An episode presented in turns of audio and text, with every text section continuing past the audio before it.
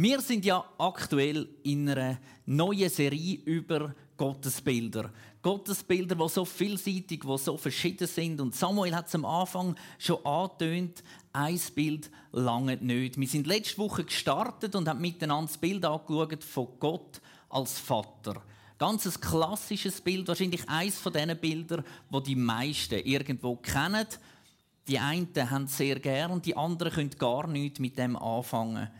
Wir haben aber auch die weibliche Seite angeschaut von Gott. Die gibt es tatsächlich. Gott als Mutter. Und es war spannend, auch mal diesen Teil zu sehen von Gott. Und gemerkt, es ist eben nicht ein Oder. Gott ist nicht Vater oder Mutter, sondern er ist und. Er ist beides. Also so der erste Punkt, den wir aufgenommen letzte Woche, war, es gibt nicht nur ein Bild von Gott, sondern es braucht viel mehr weil wir können die nicht auf eins reduzieren. Der zweite Punkt war, die Bilder sind nicht ausschließend, sondern eben einschließend. Es braucht verschiedene Bilder, die sich ergänzen. Und der dritte Punkt von letzter Woche war, dass jeder von uns, der da innen ist und ein anderes Gottesbild hat, dass all die Bilder miteinander noch lange nicht das abbildet, was Gott eigentlich ist. Gott ist viel, viel mehr. Und mit dem Wissen, mit dem Hintergrund, wenn wir heute also zwei weitere Bilder anschauen. Und zwar ist das Bild vom Hirt und vom König. Nicht der Hirt oder der König, sondern auch da wieder Hirt und König. Auf den ersten Blick sieht das recht gegensätzlich aus. So ein Hirt und ein König haben eigentlich wahrscheinlich nicht viel Gemeinsamkeiten. Ich weiß auch nicht, ob die sich früher überhaupt irgendeiner Form einmal auch nur annähernd begegnet sind oder so, sondern es sind zwei ganz unterschiedliche Bilder aber wenn wir es miteinander anschauen, sehen wir doch, sie haben Gemeinsamkeiten. Und es ist auch da wieder, wie wenn Gott die Hand herstrecken oder einen Finger ausstrecken und sagen, schaut, so bin ich. Das ist nur ein kleiner Teil von dem, wie ich bin, aber auch so kann ich sein. Und wir starten mit dem Herd. Und ich weiß nicht, wie es euch geht, aber wenn ich mich zurück mag erinnern, als ich noch klein war, dort hat es tatsächlich ganz, ganz selten gesehen. Wenn wir mit dem Auto am Flughafen vorbeigefahren sind, dort hat es so eine grosse Wiese gehabt. Und ganz, ganz selten war dort ein Hirt mit ganz viel Schaf, der durchgelaufen ist, der zwei, drei Tage dort war und nachher weitergezogen ist. Und ich habe mich immer mega gefreut und fand es so etwas Spezielles. Ich weiß nicht, wer von euch hat das auch schon mal gesehen. Wirklich noch so richtig gesehen, ein Hirt mit Schafen, nicht einfach drei, vier, sondern einen ganzen Haufen, wo irgendwo auf einer Wiese, auf einer Weide war. Tatsächlich einige von uns. Wer hat es in den letzten sechs Monaten gesehen? Jemand, wunderbar. Genau, aber wir merken schon, es ist ein Bild, das uns nicht mehr so geläufig ist. Es wird immer wieder irgendwo etwas rausgestrichen von diesen Bildern. Vieles ist uns nicht mehr so präsent. Auch das Bild vom König, ihr werdet es dann sehen, ist vielleicht bei uns nicht mehr ganz so vertreten. Und darum schauen wir doch einmal, was sind denn so Eigenschaften von einem Hirt überhaupt? Ich habe da mal ein paar aufgeschrieben. Die erste, er hatte keinen festen Wohnsitz. Ein Hirt hat nicht einen Briefkasten, wo man Post kann irgendwo herschicken kann, sondern der ist mit seiner Herde unterwegs. Der zieht mit.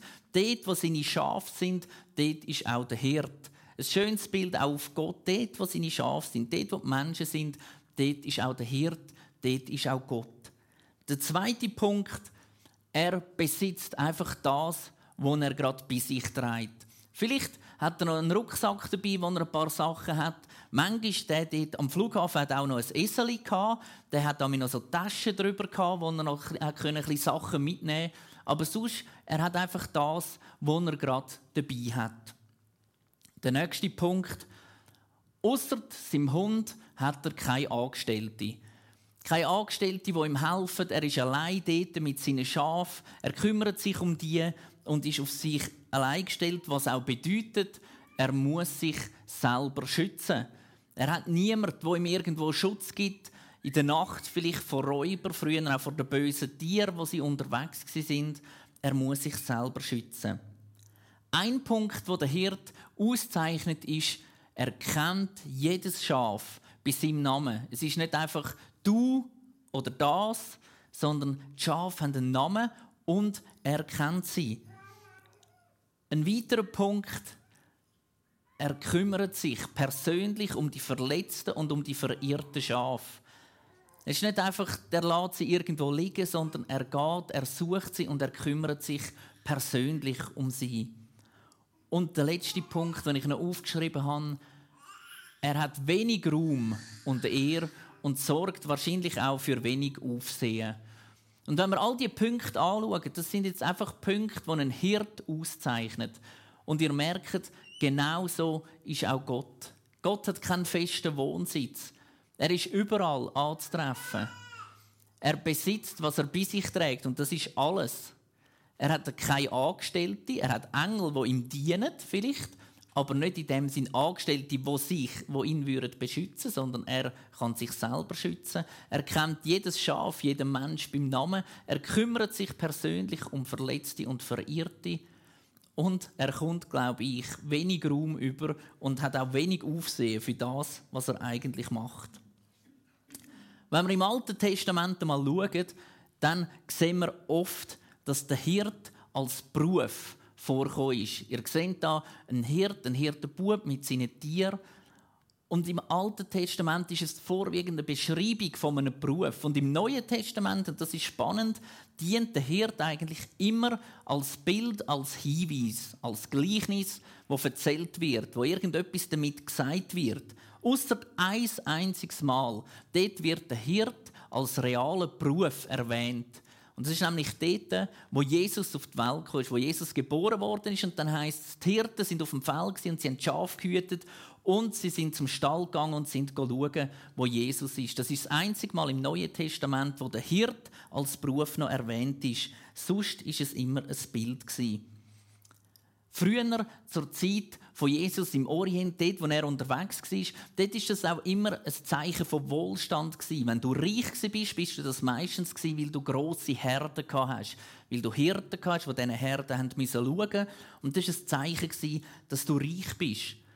Bei den Ägyptern war es ein bisschen anders. Bei den Ägyptern war der Hirt der Unterste in der Hierarchie. Das war einer, den man nicht gerne eingeladen hat, einer, den man eher ein bisschen verstoßen hat. Während dem also im Rest vom Orient, dass es Zeichen von Wohlstand war, ist es bei den Ägyptern der Hirt eher etwas Abschätziges Das Hirtenleben ist auch nicht ganz so einfach Wir sehen das in der Geschichte von Jakob, dort, wo er beim Laban war und hat dienen.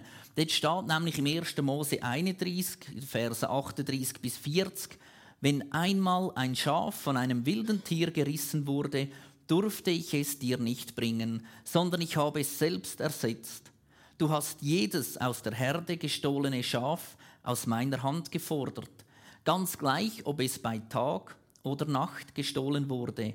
Ich litt unter der sengenden Hitze des Tages und unter der Kälte der Nacht, oft konnte ich nicht schlafen. Das ist Beschreibung von so einem Hirtenleben. Es ist ein Raus, es ist ein Herzleben gewesen. Und was man hat können beobachten damals und auch heute noch, ist, dass die Schafe ihrem Hirt folgen.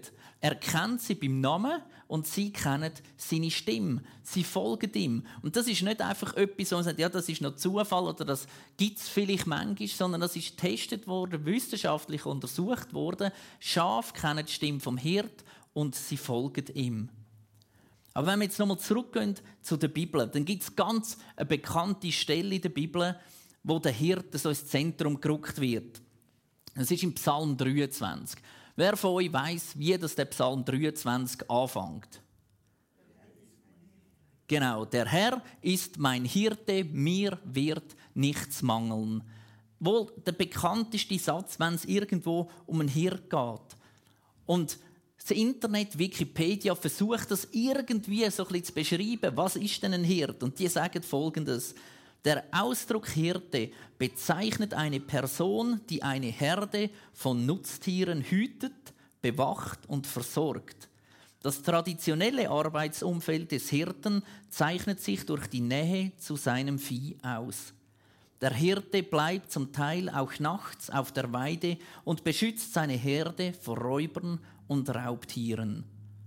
Und da heißt es jetzt also, Gott ist unser Hirt. Das heißt nichts anderes, als seine Aufgabe, die er sich selber gibt, wenn er sagt, ich bin der gute Hirt, ist es, uns zu ernähren uns zu hüten, uns zu leiten, uns individuell zu helfen und bei Versuchungen und Schwierigkeiten beizustehen. Das ist das, was Gott sagt, wenn er sagt, ich bin der Hirt. Ich bin für euch da.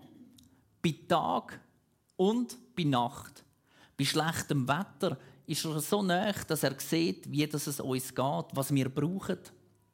Er kennt keinen Viertag, er kennt keinen Sonntag, er hat keine Ferien. Er ist immer da. Und manchmal liegt er sogar vorne beim Stall her, wenn sie keine Türen hat, dass die Schafe nicht rausgehen in der Nacht, dass sie sich nicht verirren, dass sie sich nicht verlaufen. Er liegt her und wird so zur Tür, zum Tor, wo man durch ein- und ausgeht. Zum Mitziehen können, das haben wir schon gesehen, hat er keinen festen Wohnsitz. Er ist immer unterwegs. Er verzichtet auf alles, auf alle Annehmlichkeiten, die man könnte haben, weil er will bei seinen Tieren sein. Und so ist Gott. Er hat verzichtet auf alle Annehmlichkeiten. Er hat Jesus, seinen Sohn, in die Welt geschickt, weil er hat bei den Menschen sein, weil er hat näher bei ihnen sein, weil es ihm nicht gleich ist, wie das es ihnen geht. Es gibt keine Ruhe bei ihm bei jedem Wetter. Und man könnte vielleicht auch sagen, in unserem Leben, es sind Umstände. Bei all diesen Umständen, wo wir drinstehen, ist er da. Egal, in welchem Umstand dass du gerade bist, ob es bei dir sonnig ist und schön und du Ferienstimmung hast, oder ob es bei dir vielleicht regnet und stürmt und drüber und drunter geht. Gott ist da. Er ist dein Hirt, er leitet dich. Ja, wie leitet er uns dann? Durch sein Wort durch sein Wort, das wir lesen können, durch die Bibel. Es gibt uns Ermutigung, dort, wo wir dran sind. Es gibt uns aber auch Korrektur, dort, wo wir vielleicht irgendwo am Ziel vorbeischiessen. Schafe, so habe ich gehört, habe ich gelesen, die neigen dazu, dass sie einfach alles Wasser trinken, was gerade so um hat. Und der Hirt muss schauen, dass sein Wasser, das sie trinken, sauber ist, dass das gut ist, dass das rein ist, weil sie sonst einfach irgendetwas würden trinken und würden sterben daran. Und genauso ist das Wort von Gott. Es ist gut und es ist rein. Und es ist wichtig, dass wir das essen, dass wir das trinken und aufnehmen. Er kennt jedes Einzelne mit Namen. Im Jesaja 43,1 steht: Doch nun spricht der Herr, der dich Jakob geschaffen hat und der dich Israel gebildet hat. Hab keine Angst, ich habe dich erlöst, ich habe dich bei deinem Namen gerufen, du gehörst mir. Die Frage ist also nicht, kennt der Hirt seine Schafe? Kennt Gott Menschen? Kennt er dich? Kennt er mich? Weil das lassen wir da. Die Frage ist umgekehrt. Wie gut kennst du die Stimme vom Hirt? Wie gut kennst du ihn? Es gibt zwei Bilder, die ich heute mit euch anschauen vom Hirt. Das eine ist der gute Hirt. Ihr seht da den Hirt, wo ein Schäfli trägt auf den Schultern. Man sieht nicht, vielleicht mag es nicht mehr, vielleicht ist es verletzt, vielleicht braucht es auch einfach ein bisschen Nähe. Der gute Hirt, der sein Leben gibt für die Schafe, wo immer da ist für sie. Und das lesen wir in Johannes 10, 11. Ich bin der gute Hirte. Der gute Hirte lässt sein Leben für die Schafe. Es geht ihm nicht um sich, sondern es geht ihm um die Schafe. Er hat eigentlich das Recht, der Hirt, zum einfach nur hüten, zum einfach nur dort zu sein und aufzupassen. Gott hat das Recht gehabt, zum zu sagen, ich habe den Menschen geschaffen, er könnte, sich, er könnte uns, uns selber überlassen und einfach zuschauen und vielleicht ab und zu mal ein bisschen eingreifen. Aber nein, so ist Gott nicht. Er gibt das Recht auf, zum einfach nur ein bisschen zuschauen und sagt, und ich gebe mein Letztes, meinen Sohn, um diesen Schaf, um den Menschen zu schauen.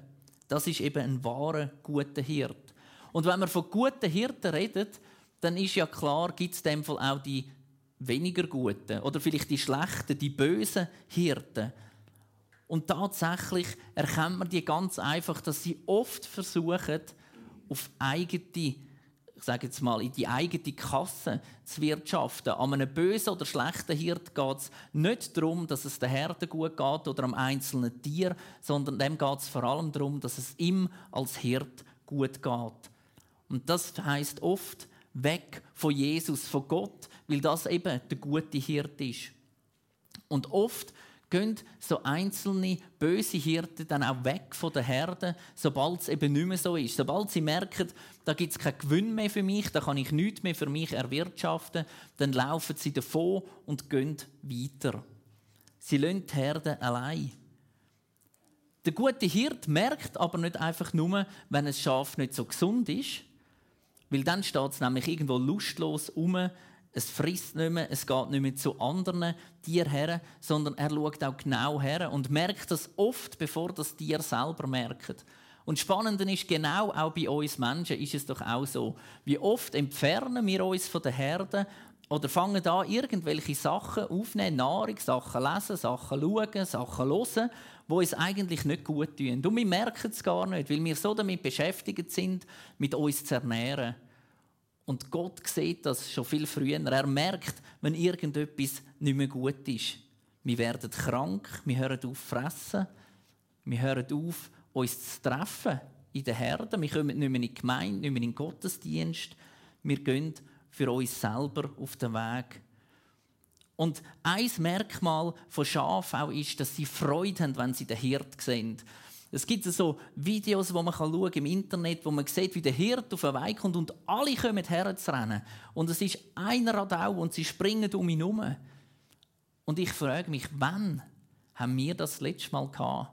Mit Jesus, mit dem guten Hirt? Wann hast du das letzte Mal können sagen ich freue mich so richtig ab Jesus, dass er mein guter Hirt ist. Ich freue mich so richtig ab dem, was er da hat. Ich springe ihm entgegen, weil ich ihm Danke sagen dass er gestorben ist am Kreuz für meine Schuld. Ich springe ihm entgegen und freue mich, weil ich weiß, er versorgt mich, er ist für mich da, er kennt mich bei meinem Namen. Er lässt mich nie im Stich, er geht mir nach, wenn ich mich verirre und so weiter. Wann haben wir das letzte Mal so richtig Freude gehabt über den guten Hirt, der sich um uns kümmert? Schaf laufen gern von der Herde weg. Und oft merken sie erst spät, wenn sie zu weit weg sind, dass sie fort sind und sie schaffen es nicht mehr allein zum zurückgehen. Und ich kenne so viele Menschen, wo das genau auch so war. Vielleicht als Kind, als Jugendliche, als Erwachsene, die einen auch erst später, so ein in der zweiten Hälfte vom Leben, zumal brechen sie aus und gehen irgendwo weg von der Herde, weg von der Gemeinde, weg von dem guten Hirt. Und sie gehen Schritt für Schritt davon und irgendwann merken sie, sie sind nicht mehr dabei. Und die Herde schaut ihnen zu und sieht, wie sie sich entfernen. Und sie kommen allein nicht mehr zurück. Und was macht der gute Hirt? Er lädt Herde sein und geht diesen Einzelnen an. Und ich glaube, das ist eine Aufgabe, die Gott uns auch ganz konkret stellt und sagt: Hey, gönnt den Einzelnen an. Denen, die eben selber vielleicht nicht mehr zurückkommen. Und nicht rennen an mit dem Stecken und schwingen den über eurem Kopf, sondern gehen sie suchen und tragen sie so wie der gute Hirt in Liebe wieder zurück zu der Herde, wo sie hergehören, zurück in die Gemeinde, zu dem guten Hirt, als Herz von Jesus. Wer oder was ist dein guter Hirt? Ein Hirt hat jeden in seinem Leben. Jemand, oder etwas, das bestimmt, wie sein Leben läuft. Entweder ist es Jesus, der gute Hirt, der sich um dich kümmern will, oder es ist sonst etwas. Vielleicht das Geld, der Erfolg, die Arbeit, was auch immer, wo wie ein Hirt ist, der dich antreibt, der dich irgendwo führt und leitet. Das zweite Bild neben dem guten Hirt, wo in der Bibel vorkommt, ist auch noch der große Hirt. Das ist Jesus wieder. Weil das, was Jesus da hat am Kreuz, das hat nur jemand können tun, der von Gott selber gekommen ist, der selber Gott ist. Und so steht im Hebräer 13, Vers 20 und 21. Ich wünsche euch, dass der Gott des Friedens, der unseren Herrn Jesus, den großen Hirten der Schafe durch das Blut des ewigen Bundes von den Toten zurückgebracht hat, euch mit allem versorgt, was ihr braucht, um seinen Willen zu tun. Ich wünsche mir, dass er durch die Kraft von Jesus Christus all das in uns wachsen lässt, was ihm Freude macht. Ihm gehört die Ehre für immer und ewig. Amen. Gott hat Jesus von den Toten auferweckt. Und somit ist Jesus nicht einfach einer von vielen guten Hirten oder Gott ist einer von verschiedenen Hirten, was es gibt, sondern er ist der einzig wahre, große Hirt, was es gibt. Sein Blut, und er vergossen hat, das gilt ewig. Und der Hirt dürfen wir kennen und was noch viel wichtiger ist, der Hirt kennt dich und kümmert sich um dich. So weit einmal der Hirt, wo Gott sagt, ich bin der Hirt. Ein Bild und ein weiteres Bild, das wir dem gegenüberstellen, ist das vom König. Und da habe ich euch auch mal noch ein paar Eigenschaften mitgebracht von so einem König. Ein König hat einen festen, sicheren Wohnsitz. Dort, wo er wohnt, meistens sieht man das schon von weitem, irgendein Schloss, irgendeine Burg, irgendetwas Verrücktes, wo man von weit her schon sieht. Meistens hat er auch nicht nur eins, sondern hat vielleicht eins, wo er im Sommer hergeht, eins, wo er im Winter ist, eins, wo er geht, wenn es ihm gut geht und wenn es ihm schlecht geht und eins, wo er geht, wo er allein sein will und so weiter. Die haben ganz viele verschiedene Häuser. Ein weiterer Punkt, er hat Besitz. Er hat Land, er hat eben Immobilien, er hat Geld, er hat Macht. Er hat eigentlich alles, was man sich vorstellen kann. Ein König hat ganz viele Diener, Angestellte, Berater, solche, die Sachen ausführen müssen. Man könnte vielleicht sagen, Drecksarbeit müssen erledigen. Ganz viele Menschen um sich herum. Ja, er hat sogar eine eigene Armee, ein Heer, wo ihn schützt, aber auch wo parat ist zum Kampf, wo kann angreifen, wo kann Land einnehmen, wo kann sein Revier vergrößern. Ein König kümmert sich, wenn es ein guter König ist, um das ganze Reich. Er kümmert sich weniger um einzelne Personen und Schicksal, sondern er kümmert sich ums Große, ums ganze Reich. Er hat den Überblick über alles. Er sieht nicht einfach nur das einzelne Problem, sondern er hat viel eine größere Sicht. Und ein König hat im Vergleich zum Hirt ganz viel Raum. Er sorgt für Aufsehen und wird verehrt. Das sehen wir zum Teil auch heute noch, wenn so Hochzeiten stattfinden von diesen Royals, dann kommt das im Fernsehen. Also meine Hochzeit ist einmal nicht im Fernsehen gekommen. Da stehen so viele Leute links und rechts an der Straße und winken damit Fähnchen und Zeug und Sachen. Ein König hat Aufsehen und wird verehrt. Und dass sich Menschen Gott als König vorstellen, das liegt eigentlich relativ nah. Weil ein König ist immer zuoberst gestanden in der Hierarchie vom Mensch, ja vielleicht sogar von der ganzen Schöpfung. Und die Psalmen, die sind voll von dem Gottesbild. Im Psalm 24,8 steht: Wer ist der König der Herrlichkeit? Es ist der Herr, stark und mächtig, der Herr mächtig im Kampf. Oder im Psalm 95,3 denn der Herr ist ein großer Gott, der große König über alle Götter. Zwei von ganzen Haufen Bibelstellen. Und die Bibel erzählt uns Geschichte, wie denn das überhaupt dazugekommen ist. Am Anfang ist ja klar, Gott ist König. Er ist der Schöpfer von Himmel und Erde, von allen Menschen. Und dann wird es spannend. Irgendwann nämlich hat das Volk Israel gemerkt, wir haben gar keinen König alle zusammen rund um sie herum im Orient, das war völlig klar, sie einen König hatten. Und dem hat man dient, der hat das Land repräsentiert. Und bei den Israeliten ist es eigentlich Gott, der Schöpfer, der König von allen Königen, wo sie repräsentiert hat, wo sie hatten. Und wenn es irgendwann einmal eine militärische Auseinandersetzung gegeben hat, dann hat Gott einzelne Menschen genommen, das sind Richter gewesen, hat ihnen einen Auftrag gegeben, sie haben das Volk durch die Krise geführt und nachher sind sie wieder zurückgegangen ins Volk, ganz normal. Und Gott ist über allem gestanden. Und irgendwann sind die Philister gekommen, die um die Israeliten herumgewohnt haben, haben Druck gemacht. Und dann haben die Israeliten gefunden, so, fertig, wir wollen auch einen König. Und sie sind stürmen beim Samuel also nicht bei uns, Samuel, sondern bei dem damals und haben gestürmt und gesagt, wir einen König. Und der Samuel gefunden, ja, ich weiß nicht, ob das eine gute Idee ist. Und sie haben gesagt, fertig, wir einen König, der uns vertritt. Und das Spannende ist ja, sie haben eigentlich vergessen, dass sie den König von allen Königen haben, der über ihnen wacht.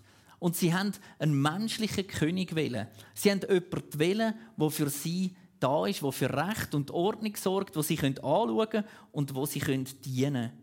Und der Samuel sagt noch und sagt, wenn ihr so einen König wendet, das ist eigentlich ein Ausdruck von Misstrauen gegenüber Gott. Ihr sagt, Gott meint es nicht gut mit uns. Er ist nicht da, er ist nicht präsent, wir wollen einen anderen. Und genau das Gleiche ist ja schon ganz am Anfang passiert beim Sündenfall.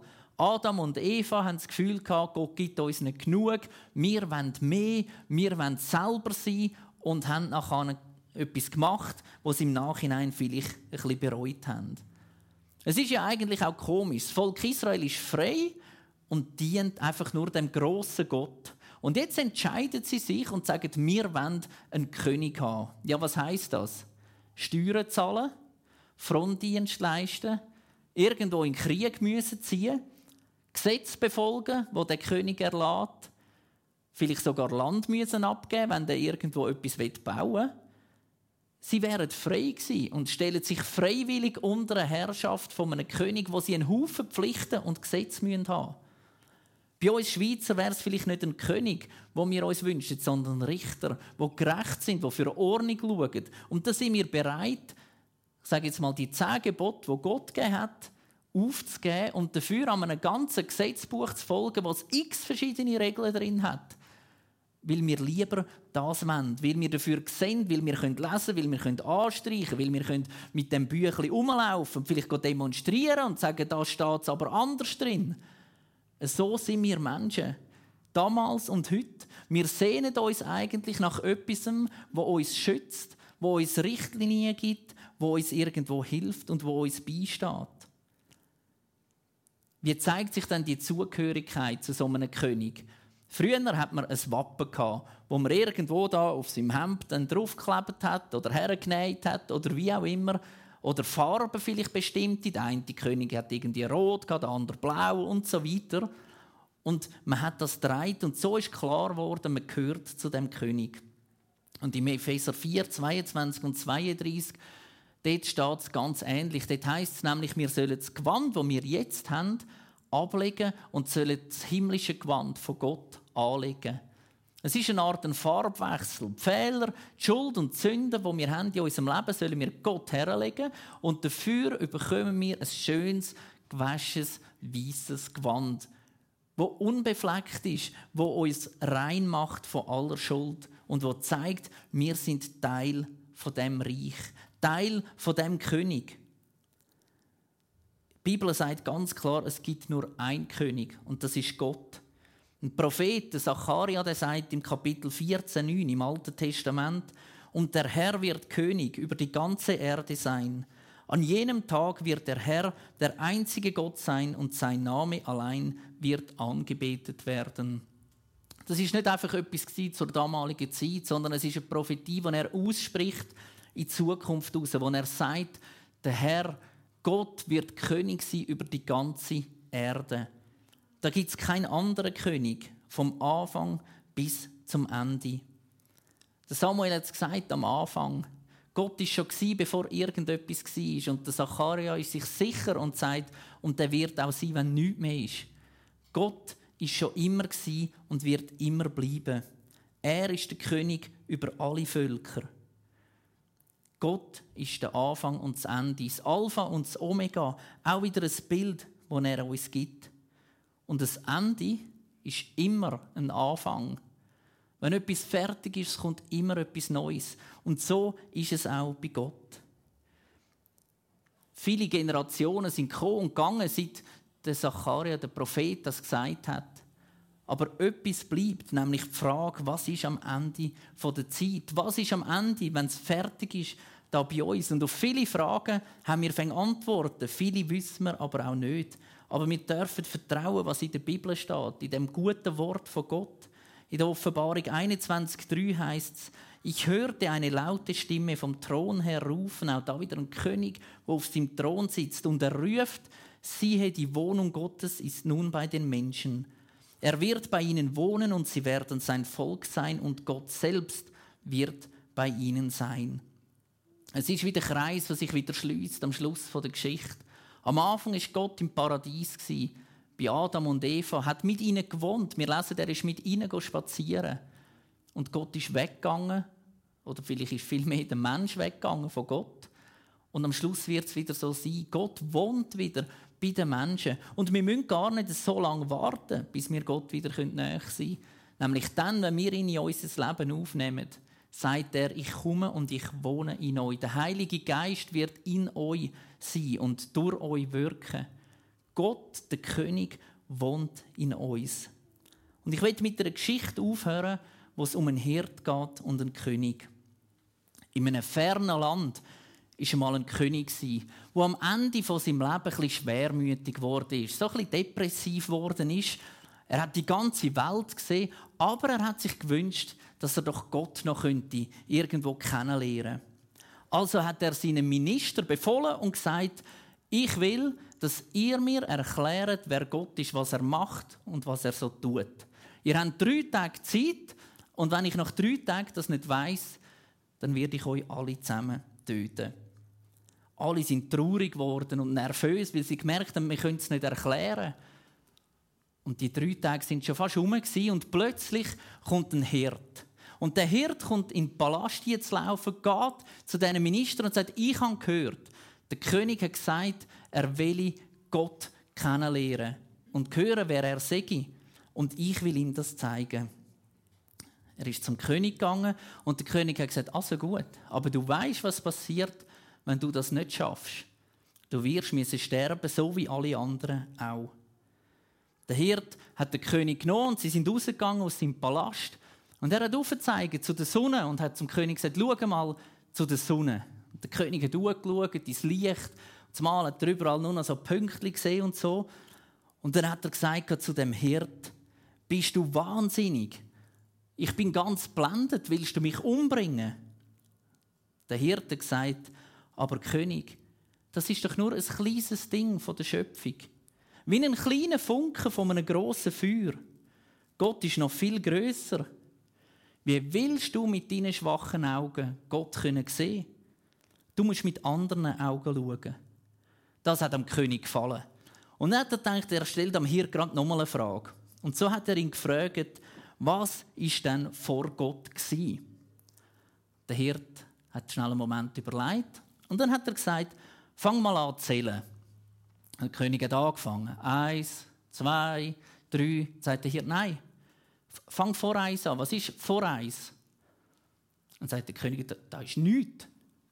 Dann sagt der Hirt, genau so ist Gott. Vor Gott ist nichts. Gott ist schon immer gsi. Das hat ihm gefallen am König. Und er hat gedacht, ich werde dich reich beschenken, wenn du mir noch eine einzige letzte Frage beantwortest. Was macht denn Gott? Der Hirte gespürt, dass das Herz vom König langsam ein bisschen weicher geworden ist. Und so hat er gedacht, er geht aufs Ganze. Er hat dem König gesagt, zieh mal all deine Kleider ab, die du anhast. Leg alles weg, deinen Schmuck, dein Zepter, alles, was du hast. Das hat der König gemacht. Der Hirt hat das Gleiche gemacht, hat gesagt, jetzt tauschen wir. Der Hirt hat all die Sachen angelegt, die Krone, die ihm viel zu gross war, der grosse Mantel, ist aufgestiegen und auf den Thron gehockt. Und unten ist der König gestanden mit den verdreckten Kleidern, mit den Hirtentaschen und dem komischen Filzhut auf dem Kopf. Sie sind da gestanden, haben einen anderen Moment angeschaut und dann sagt der Hirt, siehst du, das macht Gott. In Jesus Christus ist der große König selber Mensch geworden.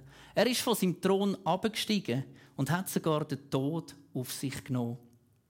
Der Hirt ist aber, hat sich wieder umgezogen und ist davon gelaufen. Der König aber ist noch lange da gestanden und hat gesagt: Jetzt habe ich Gott gesehen. Gott ist beides.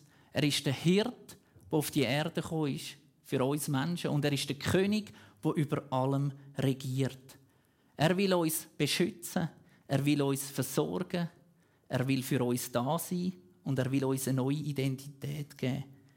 Die einzige Frage, die sich noch stellt, ist, lassen wir das zu? Amen.